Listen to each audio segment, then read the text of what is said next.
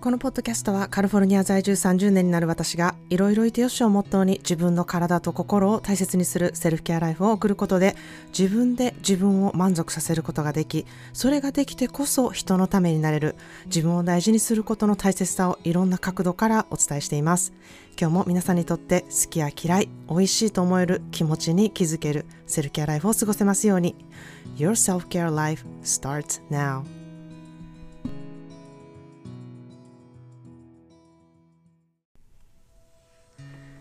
皆さんいかがお過ごしでしょうか、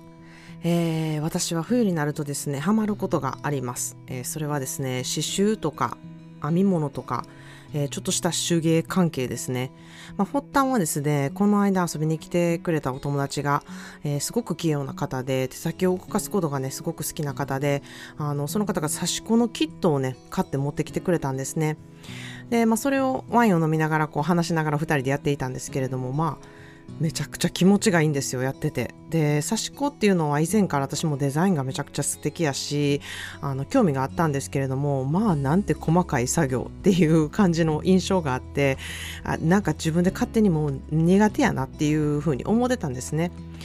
でなんか自分にはちょっとハードル高いなっていうふうに感じたんですけれども、えー、刺し子にもいろんなものがあってですね簡単なものからやってみることができるよっていうふうにね、えー、言っててもらったものがあったのでとにかくその単純作業を続けていくっていうことがねすごく気持ちよくってあのちょっと手を止めて全体を見てみると着々とこうできていくことにすごく充実感を感じてあのあんまりね考えずにできるというところもすごくよくてですねすっかりハマってしまったんですね。で私以前から刺繍とか刺繍アートとか結構好きだったのでやってたんですけれどもやっぱりちょっと考えないといけなかったりとかあの糸を変えたりとかいろいろやることがあるので刺し子ってていうのはもう淡々と本当に同じパターンをこう、えー、繰り返して塗っていくっていう作業があのこんなに気持ちいいんやなっていうふうに思ったんですね。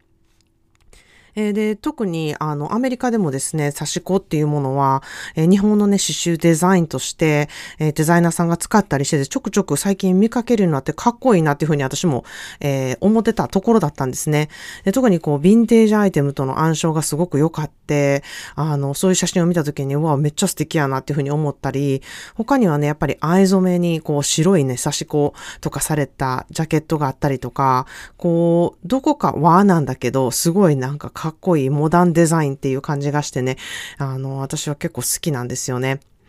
で、まあ、ちょっといろいろ刺し子について調べてみたら、日本ではこう作業着として、こう、昔ね、え、破れやすい部分の補強部分にこう刺し子を使われたりとか、刺し子技法もこういろいろあってですね、特に東北地方のこう寒い地域は、あの、面のこう、栽培に適してなかったことから、こう、コットン製品っていうものがめちゃくちゃ貴重品で、大切に使うために、そして、あの、寒い地域でね、保温のために何枚もこう重ねた布を、えー、刺して塗っていくっていう、この技法が、あの、人の知恵からね、生まれてこう、つけ、受け継がれた、あの、受け継がれてきた、こう、方法らしいんですね。で、あの、本当に、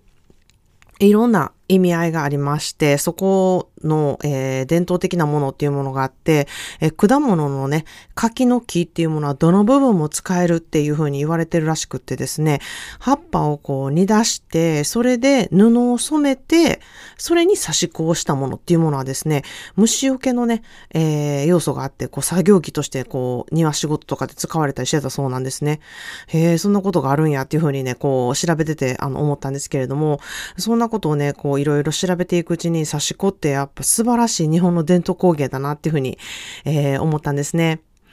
で、まあ本当にこの作業も自分でやっててね、居心地がいいなっていうか、こうやり心地がいいなってすごい思うので、え、素敵なほんまにセルフケア時間やなっていうふうに実感しながらやってたんですけれども、あの、針をね、持つときって、こうどっかほつれたところを直したりとか、ボタンをつけ直したりしなあかんとか、で、こう以前から、こう、うん、針を持つことでなんかやらなあかんことみたいな感じになってたんですけれども、あの自分の好きな刺繍だったりとか、こういうふうにね、刺し子っていう、また新しい技法をこう習ってやってみるっていうことって、やっぱり私にとってはね、すごい好きだなっていうね、えー、感覚になって、あのー、やっぱり好きなところって、針を持ってこう動かすっていう、手を動かすっていうことってね、あのー、自分の中ではすごく好きなことなんだなっていう再確認がね、できてすごい嬉しいなっていうふうに感じたんですね。でそんな風に昔好きだったなって思うことをまたね、思い出してやってみるっていうことをね、えー、やってみてほしいなっていう風に思います。これって本当に変わらないんですよね。あ、昔好きやったことって結構今でも好きなんやなって思うことってたくさんあるので、皆さんの中でそういう風に思うことっていうものをしばらくやってなかったけどやってみようかな、みたいなことをちょっとやってみることで、えー、自分の中でね、充実した時間になって、あの、すごく、うん、いい気づきを得ることができると思います。えー、それをですね、あの、インターネットをこうスクロールしていくだけで終わるのではなくってですね、もし YouTube を見るのであれば、見ながらこう手作業で、えー、何かをあの、やってみるっていうことがね、すごくいい作業になるんじゃないかなっていうふうに思います。まあ、そんなで今日のテーマは、セルフケアってまず何からしたらいいねんと思っている方へね、えー、のエピソードにしたいなっていうふうに思ってます。最近、あの、メッセージでね、よくいただくのが、まあ、セルフケアって言葉をよく聞くし、自分をこう大事にしたりとか、いたわることって大事やって、あの、すごい頭では分かってるんですけど、何からしたらいいか分かりませんとか、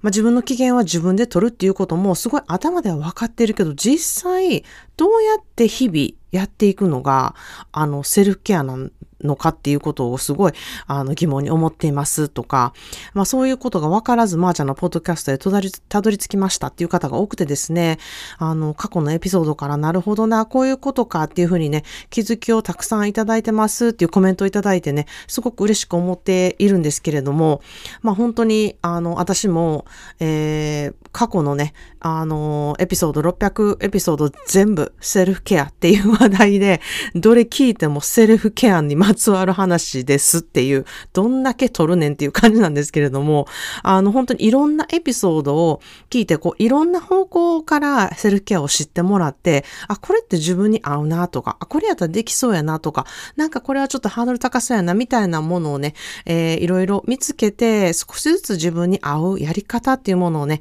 えー、ちょっと、あの、やりながら、えー、自分の中でこれがしっくりいくなっていうことをね、あの、から始めていってほしいなっていうふうに思うんですね。ただセルフケアっていうのは本当にライフスタイルなので、なんか今日一日頑張って集中してみてやったらできたみたいなそういうことではないんですよね、残念ながら。なので日々こうコツコツやっていくっていうことなので、こう何か毎日お茶碗洗う時とか洗濯物干す時とか畳む時とかメイクをする時とか駅までの道中とか車内とか日々のね、ルーティンとしてちょっとセルフケアのこのポッドキャストをね、聞いてほしいなっていうふうに思います。そして自分の中でセルフケアとはとあどういうことなのか、自分の中でのセルフケアってどういうことなのかっていうことをね、えー、考える時間にしてほしいなっていうふうに思います。で、私は何度も何度もこれ言ってるんですけれども、思考ってね、95%昨日と同じことを繰り返すんですね。で、そのうちのほとんどがネガティブ思考を繰り返すようにできているんですよ。なので、だからこそ思考トレでご自身でそれをどのように変換していくかっていうことがね、めちゃくちゃ必要となってくるんですよね。まあ、それを楽しくこう無理なくできていけば、あの、ものすごく日々のね、見方が変わってくるのを必ず実感できるなっていうふうに私は思っています。まあ、セルフケアとはまず自分をいたわることなんですけれども、えー、まあ、自分をケアすること、自分を大事にすることっていうことなんですけれどもね、えー、ほとんどの人が、あの、自分よりお仕事、自分より家族、自分より周りの人、自分よりお客さん、自分より子供を優先して、自分を後回しにして日々暮らしている方がほとんどだと思うんですね。そして自分優先ってわがままやんとか、自分優先することって自分勝手やんみたいな思いがめちゃくちゃ強くてですね、自分を優先することがなんで人のためになるねんっていうふうにね、めちゃくちゃ思ってる人、この中で思ってるでっていう人絶対いると思うんですよ。で、まあその考え方は私もめちゃくちゃわかるんですね。私も以前そうだったので、でもセルフケアの効果を知ると、なるほど、これが自分を優先することかっていうことが分かってですね、それが分かると、結果自分がやってたことはありがた迷惑だったり、自分のエゴだったんだなっていうふうにね、気づくことがたくさんあってですね、セルフケアで自分をいたわることっていうのは結果一番謙虚な出方だっていうことにね、気づくことが初めてできるなっていうふうに私は思っています。まあ、そのので今日はちょっと例に出してね、説明してみたいなっていうふうに思います。まあ、これはちょっと会社にお勤めしている A さんと B さんを出してちょっと話したいなっていうふうに思うんですけれども、これを、まあ、ご自身の、うん、仕事に置き換えたりとか、えー、ご自身の立場っていうものに置き換えてちょっと考えてみてほしいなっていうふうに思います。まあ会社にお勤めしている A さんはいつも頑張っててですね、お昼休みも休憩なしでお仕事を頑張ってめちゃくちゃできる人なんですね。まあ A さんは頑張ることがいいことっていうふうにね、自分の身を削っても会社のお仕事をこなして利益を上げていくことっていうことをね、することにめちゃくちゃ熱心になってる人なんですね。で、皆さんからこう、あの人素敵よね、めっちゃ頑張ってるよねって、いつも遅くまで働いてるよねっていうふうにね、あの、言われている方で、まあ、A さんは自分がそうすることで、こう、頑張る人が増えていって、いい会社づくりをしているっていうふうに思っている方なんですね。まあ、しかし、ある日突然、あ、もう無理やな、しんどいっていう状況になります。で、考えてみたら、自分の人生って会社に尽くすばかりやなとか、自分がやりたいことも何か分かれへんし、なんか会社で頑張っていることがいいことって思ったけど、なんか何も満足感がないなっていう、ちょっと虚しい気持ちになったりとか、そして自分がどうしていきたいか考える暇もなく、とにかく会社と家の往復で、その日の会社でのタスクに追われているっていう、えー、人生を送っているっていう状態で、ちょっとそっから客観視で自分のことを見てみると何やってるんやろ自分みたいな感じになったっていう状況の人がこの会社にお勤めしている A さんなんですね。もしかしたらこれを聞いている人で、あ、思い当たる人いるな、だったり、え、なんか私やんそれっていう方もいるかもしれません。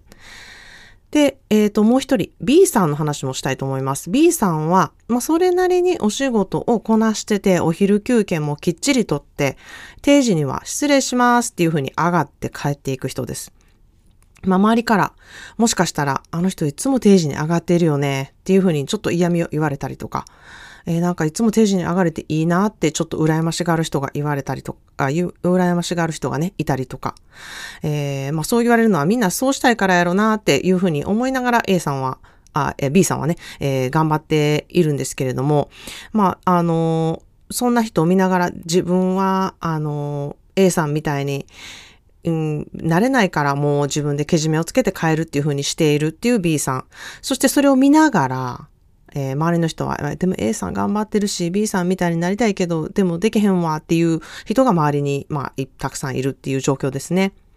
で、まあ B さんはそこで自分の時間を充実させるためにお仕事を定時で終わるっていう選択をして帰っているんですね。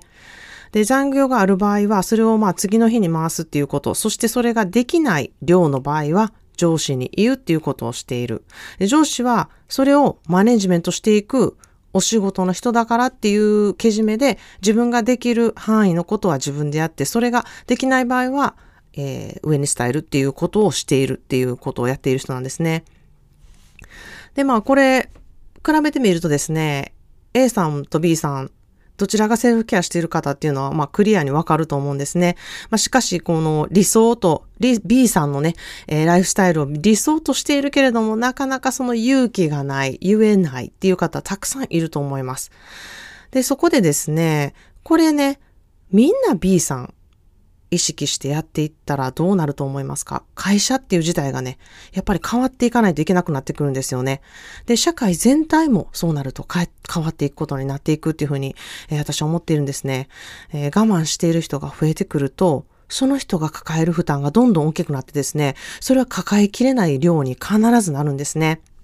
なので、しんどい時は休むっていうこと。で、皆さんには本当に休む義務があるので、あの、休むってってなるとめっちゃ迷惑かかるやんとか、えー、それをね、あのー、思う気持ちもものすごくわかるんですけれども、えー、迷惑をかかるのは、もっともっと大変な状況になった時にもっと迷惑がかかると思うんですね。なので、まあ、できる範囲で同僚にこう補助してもらうことがすごく大事ですし、そうしていくのが共同社会ですし、できない場合は上を伝えるっていうこともすごく大事ですし、これは、あの、本当に会社だけじゃなくって家でも一緒で、共働きだったらやっぱり大変になることもすごくたくさんあるので、話し合ってどういうふうにしてこう分担をしていくかっていうこと、どういうふうにして手伝ってもらうかっていうことをやっていくこと。で、これは、あの、共働きじゃなくてでも、でも、あの、専業ママで専業主婦でも稼いでないっていう理由ではなくってですね、自分がやってる仕事内容、っていうことで、あ、ちょっとこの家事はしんどいなとか、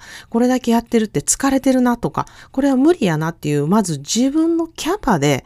調整することが私はものすごく大事だなっていうふうに思ってるんですね。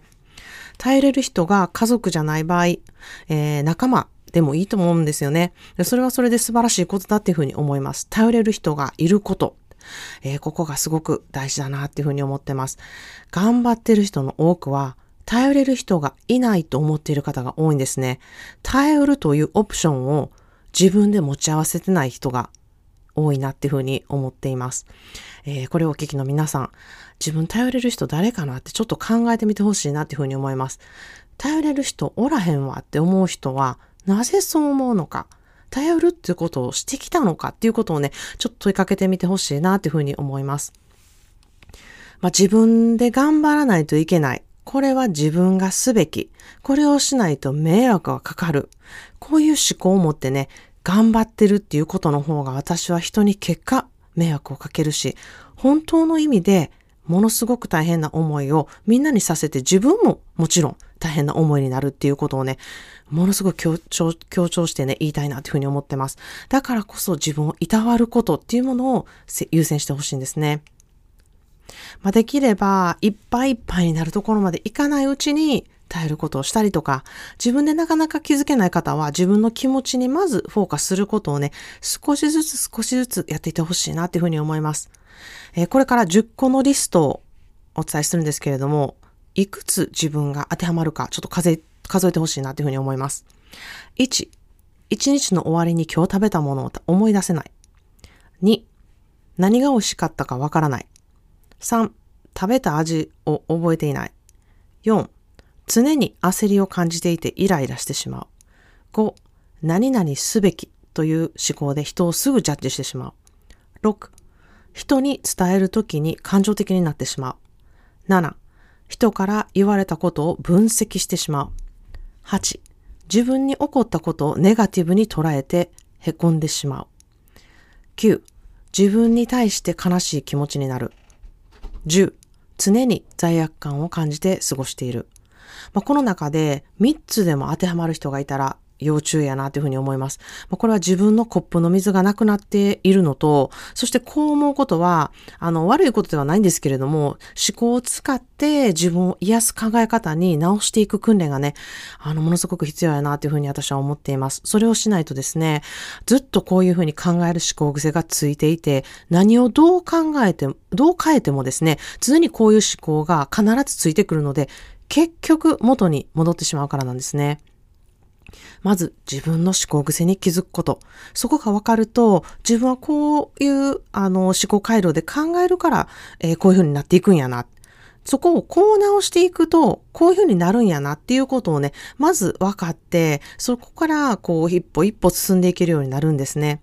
まあ、これができずにこうぐるぐるしている方は、えー、ぜひ私の個人コンサルをブッキングしてくださると、個人コンサルの質問が必ずついてくるので、それをやってみると、個人コンサルで、えー、私が質問していくこととともに、えー、思考癖が自分で分かって、ご自身の強みを活かして、こういうふうに思考トレをしていくと、自分にこう優しい思考で考えていくことができますよということをね、私が提供することができるので、えー、それをね、あのうん、元にちょっとセルフケアの時間っていうものをね、取っていてセルフケア思考っていうものを日々取り入れるっていうことが、えー、できるようになるなっていうふうに思っています。まあ、これは本当人それぞれ皆、違うので、1対1でこの個人コンサルをするっていうことが私はものすごく大事だなっていうふうに思っているんですね。その人の気持ちとか、その人の考えっていうものを私が引き出して、それを提供することすることで、ご自身で見えなかったこととか、見にくいことっていうことをね、客観的に見ることができるからなんですね。もし興味のある方は一度概要欄の公式 LINE から個人コンサルに興味ありますというメッセージだけ送ってくださると、私本人が必ずお返事いたします。まあ、少しね、本当にこれがわかるだけで、えー、会話の方向性が分かったりとか、自分がぐるぐるしている思考からこう離れて物事をね、見ることが必ずできるようになります。それだけで心が本当に軽くなりますし、物事へのね、モチベーションも必ず上がります。そして人間関係も必ず良くなります。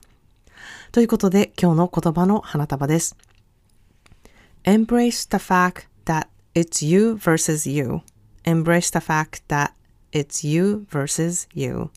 自分自身と向き合っている事実を抱きしめてみようという言葉です。Embrace the fact that it's you versus you. 自分自身と向き合っている事実を抱きしめてみようという言葉です。まあ、自分自身と向き合うってことはね、うん、戦うことでも力をね、めちゃ入れていくことでも何でもなくてですね、自分をやっぱり愛おしいと思う一環で、こう抱きしめていくようなことをね、日々やっていく感覚で挑んでほしいなっていうふうに私は常に思っているんですね。だからこう、頑張って自分と向き合うっていうことよりもですね、一個一個こう、愛おしいなって思う部分をね、えー、日々増やしていく感覚であってほしいなというふうに思います。ということで今日はセルフケアってまず何からしたらいいねんって思っている方へ少しちょっとわかりやすく消化できるように砕いて説明してみたエピソードを撮ってみました。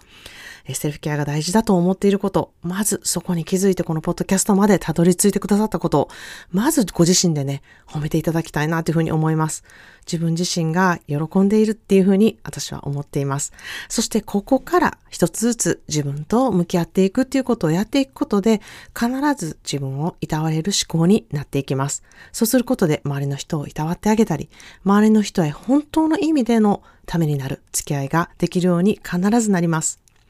今日も思考でセルフケアでご自身をいたわる日をお過ごしください。Today's daily words of bouquet is embrace the fact that it's you versus you. Embrace the fact that it's you versus you. 今回も最後まで聞いてくださりありがとうございました。Thank you so much for listening today's episode of 思考で Self-Care. お相手はカルフォルニアからまーちゃんでした。それではまた次のエピソードまで。Have a wonderful self-care day. And as always, I'm sending you a big hug. 今日も皆さんがいてくれることに感謝です。ではまた次のエピソードまで。Cheers to you!